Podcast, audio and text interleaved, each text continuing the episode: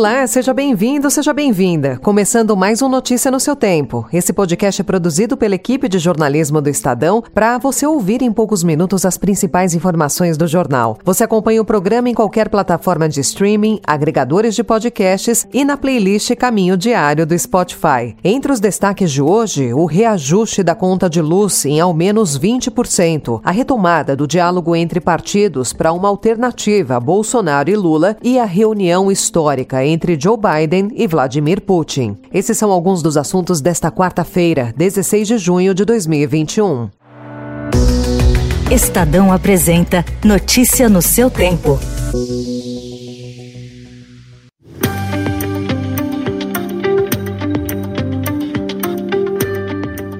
O diretor-geral da Agência Nacional de Energia Elétrica, ANEEL, André Pepitone, afirmou ontem que o órgão vai definir os novos valores das bandeiras tarifárias até o fim de junho. O reajuste do patamar mais alto, a bandeira vermelha 2, deve ultrapassar 20%. Segundo Pepitone, não será criada uma nova faixa específica para esse momento. Diante da seca histórica nos principais reservatórios das usinas hidrelétricas, o entendimento é de que será preciso aumentar os valores por conta do maior uso de de usinas térmicas necessárias para garantir o abastecimento. Nós temos condições de atender é, o consumidor com energia.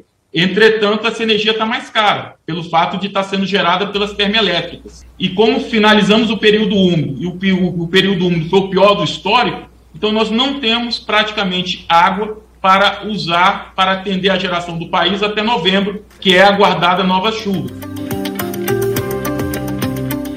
E a falta de chuvas mudou o cenário das cataratas do Iguaçu, em Foz do Iguaçu. O maior conjunto de quedas d'água do mundo se transformou em pequenos filetes, em meio aos imensos paredões do local. Para você ter uma ideia, a vazão média registrada na terça-feira foi de 400 mil litros por segundo. Isso representa pouco mais de um quarto do volume total. E a comissão especial formada na Câmara dá hoje o pontapé inicial na discussão da reforma administrativa, em reunião cercada de forte pressão para definir a lista das categorias de Estado no texto da Constituição. O crescimento desse movimento é uma das preocupações do relator do projeto, o deputado Arthur Maia. Ao Estadão, Maia disse que se o Congresso for discutir na proposta de emenda à Constituição que carreira é ou não é de Estado, há um grave risco de a reforma empacar e a sua aprovação ser inviabilizada viabilizada nesse ano.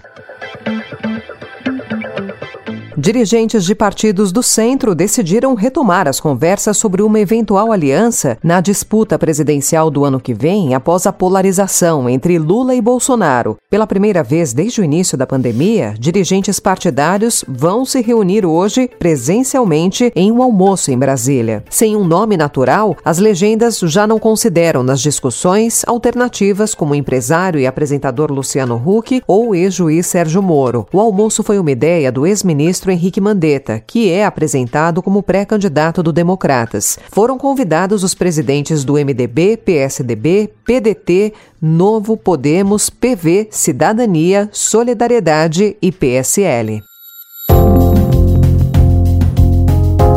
A Prefeitura de São Paulo anunciou ontem que a vacinação contra a Covid para a população com mais de 50 anos será escalonada. A imunização desse grupo teve início ontem e será realizada até o dia 22, só que com as idades separadas por dias. 56 e 57 anos hoje, 54 e 55 anos amanhã, 52 e 53 no dia 18 de junho, 50 e 51 anos em 19 de junho e caso alguém perca a data anterior para se vacinar, haverá uma uma repescagem nos dias 21 e 22 de junho. Em entrevista à TV Bandeirantes, o secretário municipal de saúde, Edson Aparecido, explicou que a medida é para evitar filas e organizar o fluxo. Então, a nossa ideia é exatamente não aglomerar, nós estamos recebendo, inclusive, os lotes de vacina de forma parcelada, nós não recebemos 1 milhão 450 mil doses, nós vamos receber algo em torno de 200 mil doses por dia. Então, por isso que nós fizemos esse escalonamento, para as pessoas então não se aglomerarem e ao mesmo tempo não terminar as nossas vacinas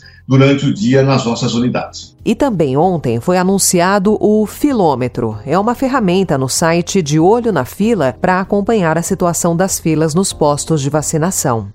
Notícia no seu tempo. As principais notícias do dia no jornal O Estado de São Paulo. E em 20 segundos, a união de Rússia e China para missões espaciais e o gesto de Cristiano Ronaldo que resultou em uma perda bilionária à Coca-Cola. Desbravar um terreno difícil, apreciar paisagens ou encontrar novos destinos. Não importa o destino que for explorar, a Mitsubishi Motors tem um 4x4 para acompanhar qualquer aventura. Conheça os modelos em mitsubishimotors.com.br.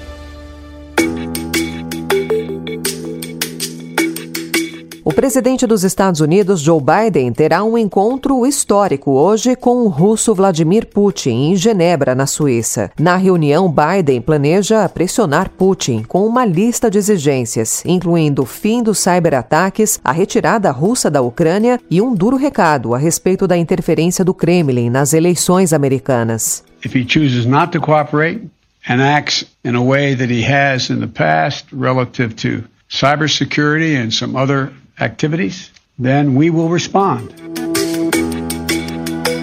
E após anos de promessas e uma limitada cooperação, Rússia e China começaram a traçar planos ambiciosos para as missões espaciais, que vão competir diretamente com as dos Estados Unidos e de seus parceiros, inaugurando uma nova era de disputas que poderá ser tão intensa quanto a primeira. Russos e chineses se uniram para uma missão robótica, um asteroide, em 2024, agora estão coordenando missões lunares, com o objetivo de construir uma base de pesquisa permanente na Lua até 2030, e a primeira dessas missões é uma espaçonave russa chamada Luna, um nome revivido da era soviética, que está programada para ser lançada em outubro. China e Rússia têm se aproximado cada vez mais contra o que eles percebem como comportamento hegemônico dos Estados Unidos. Notícia no seu tempo.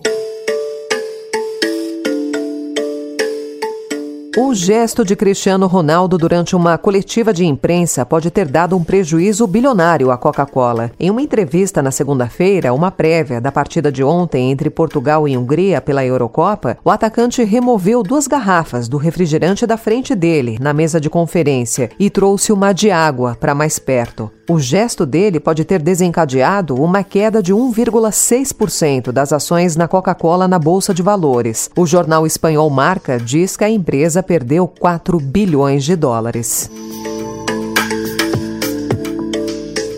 O curta Cantareira, dirigido por Rodrigo Ribeiro, foi selecionado para uma mostra do Festival de Cannes, que acontece entre os dias 6 e 17 de julho. A mostra é focada em novos diretores e a seleção é composta por 15 a 20 curtas escolhidos entre candidatos do mundo todo. O diretor se baseou em sua vivência para criar o roteiro do filme, que acompanha as mudanças sofridas por impactos ambientais, econômicos e sociais na Serra da Cantareira.